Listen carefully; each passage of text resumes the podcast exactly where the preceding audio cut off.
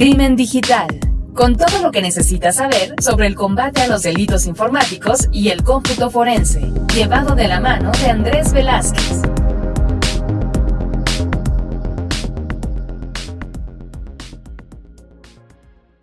Bienvenidos a Crimen Digital 2.0, su video podcast sobre cómputo forense, seguridad en Internet, todo lo relacionado con el cibercrimen. Como ya se habrán dado cuenta, estamos haciéndolo ahora semanal, muy cortito, pero semanal. Los jueves a las 8 de la noche va a estar saliendo, donde vamos a estar platicando de todos estos temas. Y hoy les traigo una situación que no muchos tienen en el radar particularmente aquellos que a lo mejor no están embebidos directamente en, esto, en esta materia, pero que les interesa. Y es el tema de una vulnerabilidad en Cloudflare, una plataforma CDN que es Content Delivery Network y que a lo mejor ustedes ni siquiera saben que lo están utilizando.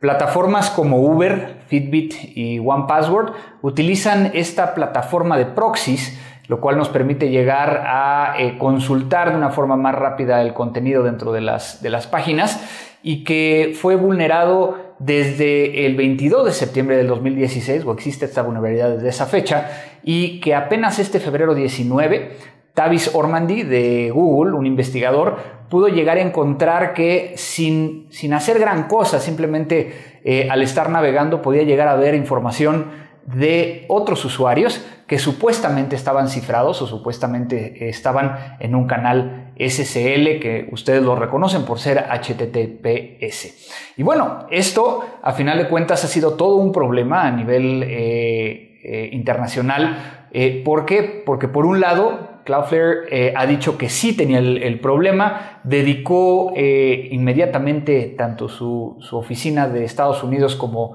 de Inglaterra algunos ingenieros para tratar de resolverlo. Prácticamente en un par de horas ya habían resuelto el problema principal y en seis días en total pudieron llegar a, resolverlo. Ahora, esta, esta, vulnerabilidad o esta situación se le dio el nombre de Cloudbleed eh, en repercusión de lo que habíamos visto en Heartbleed hace unos años. ¿Qué es lo que realmente nos afecta? Nos afecta porque, por un lado, tenemos que era posible llegar a obtener las llaves de encripción, los cookies o los passwords que, las personas eh, usan en, estas plataformas. Y por el otro lado, el hecho de que... Eh, ¿Cuál es la situación que tenemos que hacer ahora? Y es bien interesante porque no hay otra cosa más que lo que hemos estado diciendo desde hace mucho tiempo.